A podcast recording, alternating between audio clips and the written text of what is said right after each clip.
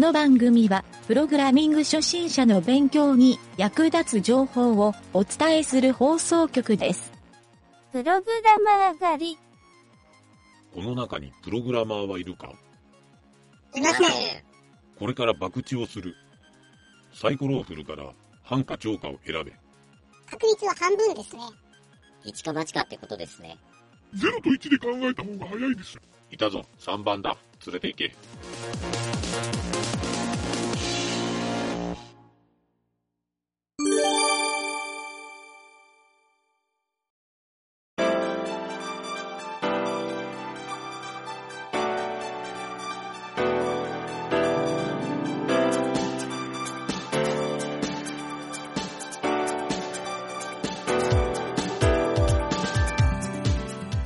はい、どうも、なんちゃってエンジニアのゆげたです。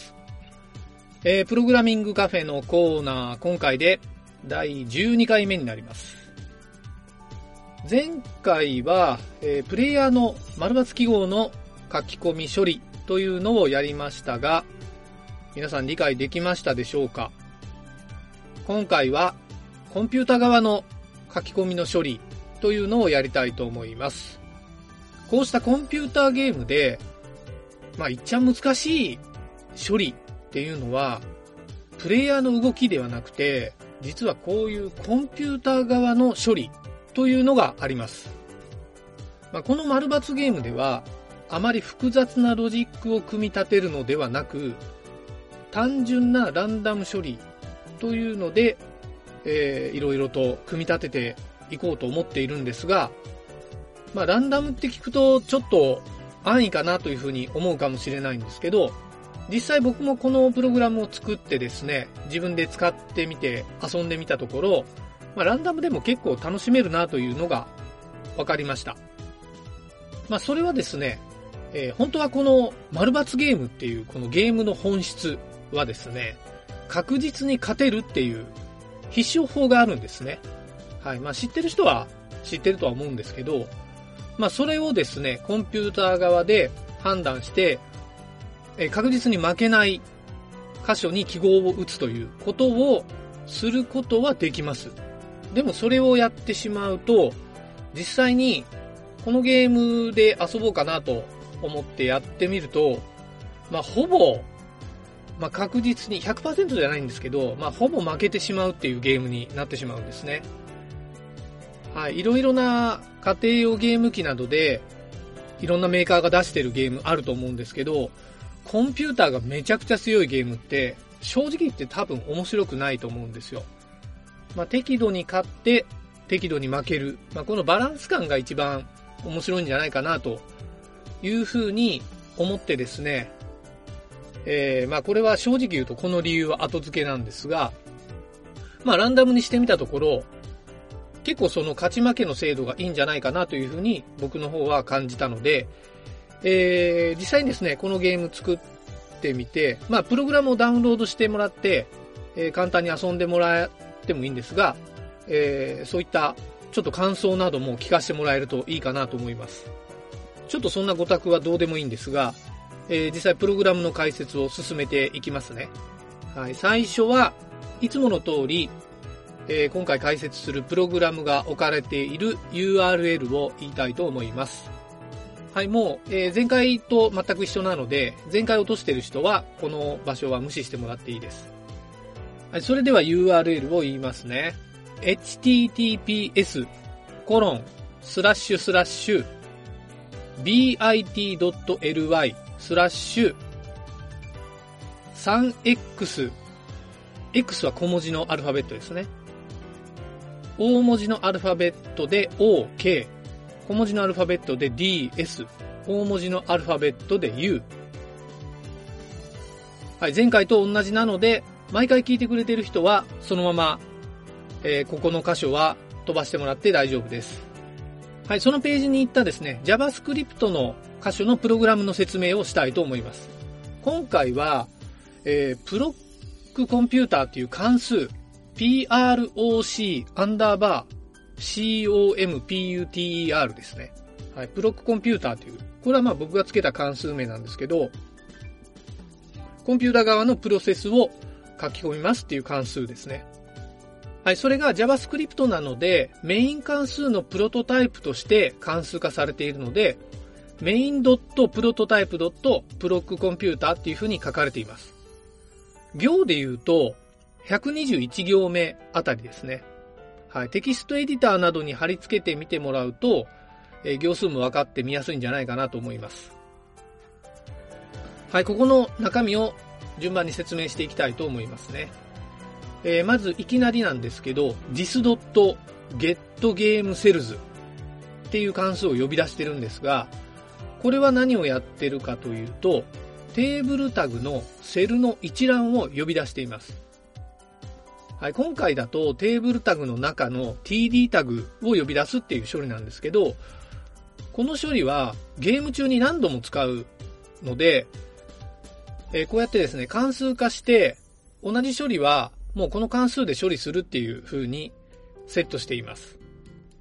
はい。で、そこら辺にですね、書いてある if 文なんですけど、もしこの値が取得できなかったら、エラーを出力して表示をしないっていうように書いてある処理になりますね。はい。これはですね、まあ、取得できないっていうことはまずないんですが、この関数を別の処理で使うことがあった場合に、もしかしたらエラーが返るっていうことを想定して、えー僕はですね、この金属処理っていうんですけど、結構これをよく書くようにはしています。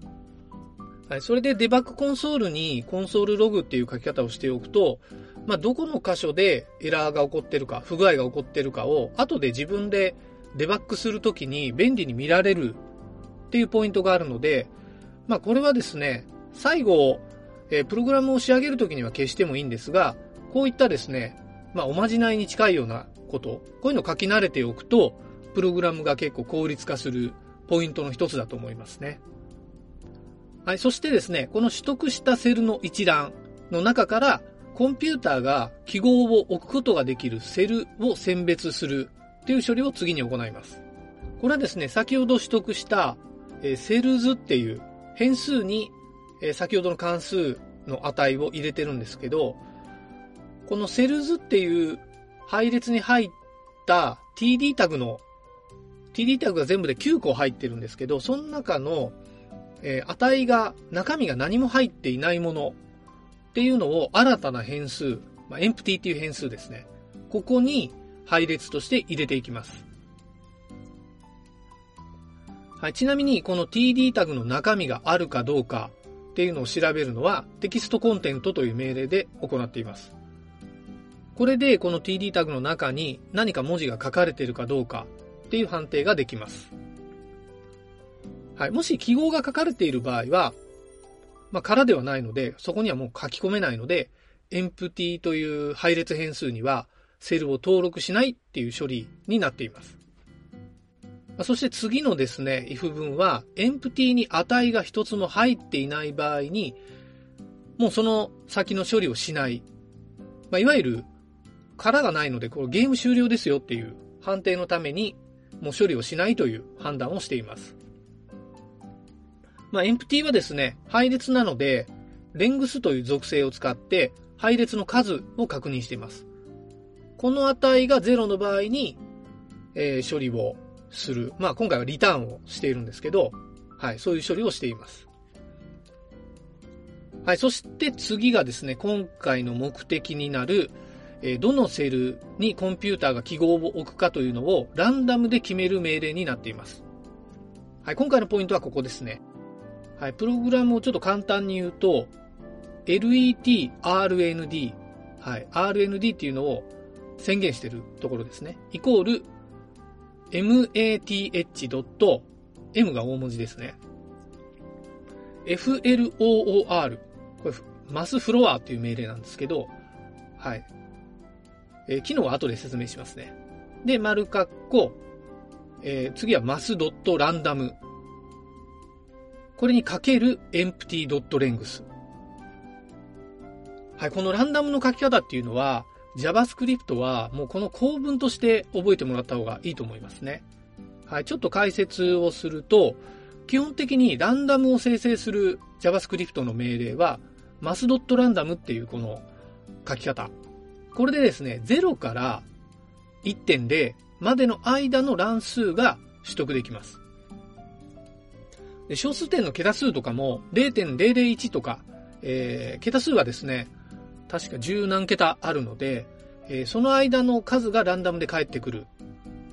っていう風に覚えてもらうといいんですが、まあ、これだとですね、ちょっと扱いづらいので、えー、JavaScript ではですね、マスドットランダムに1からいくつまでの数字を乱数で出したいかっていう値をかけるんですね。で今回はそれが empty.length。まあ、いわゆる空の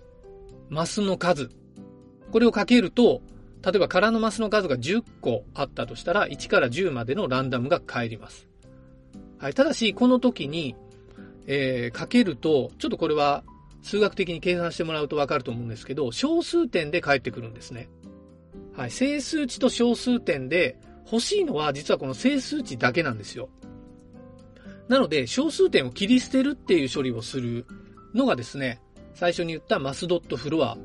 という命令で、これは小数点以下切り捨ての命令ですね。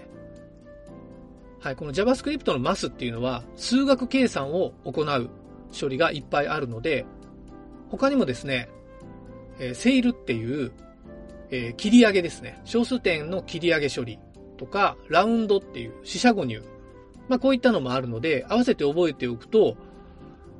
えー、このランダムの処理以外でも便利に使えると思います。はい。ただし、このランダムに関しては、このマスドットフロアで丸括弧を書いて、マスドットランダムかける、えー、レンジの個数。はい。もうこの構文を覚えておくだけで、ランダムの数を簡単に取得することができます。はい。これで、えー、RND っていうところに、empty っていう配列の中に、えー、ランダム番目、先ほど取得した RND っていう値。はい。この値に対して、えー、前回行ったコンピューター側の記号を書き込んであげるといいというわけになります。えー、記号を書き込むというのは前回プレイヤー側の時にもやった先行であれば丸、後攻であれば×。はい。この判定をして書き込み処理を行います。はい。今回ですね、一気に説明したんですけど、ポイントはランダムの値を取得するところです。はい。ここが理解できたら今回は、えー、学習は完了じゃないかなと思いますので、えー、ここちょっとポイントを押さえて、まあ、プログラムソースコードをよく見てもらって、えー、自分でもランダムの書き方というのを押さえてもらうといいかなと思います。はい。ここが理解できたらですね、ゲーム作りがまあまあ楽しくなると思うので、えー、ぜひですね、頑張って学習してみてください。はい、それではですね、えー、次回はですね、実際にプレイヤーとコンピューターが記号を書いていったときに、記号が3つ並んだかどうかっていう判定処理をやります。はい、お楽しみに。また次回も聞いてください。それでは、今回はここまでになります。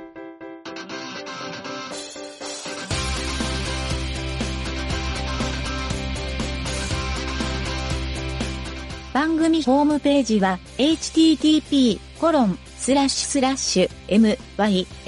mynt.work スラッシュラジオスラッシュ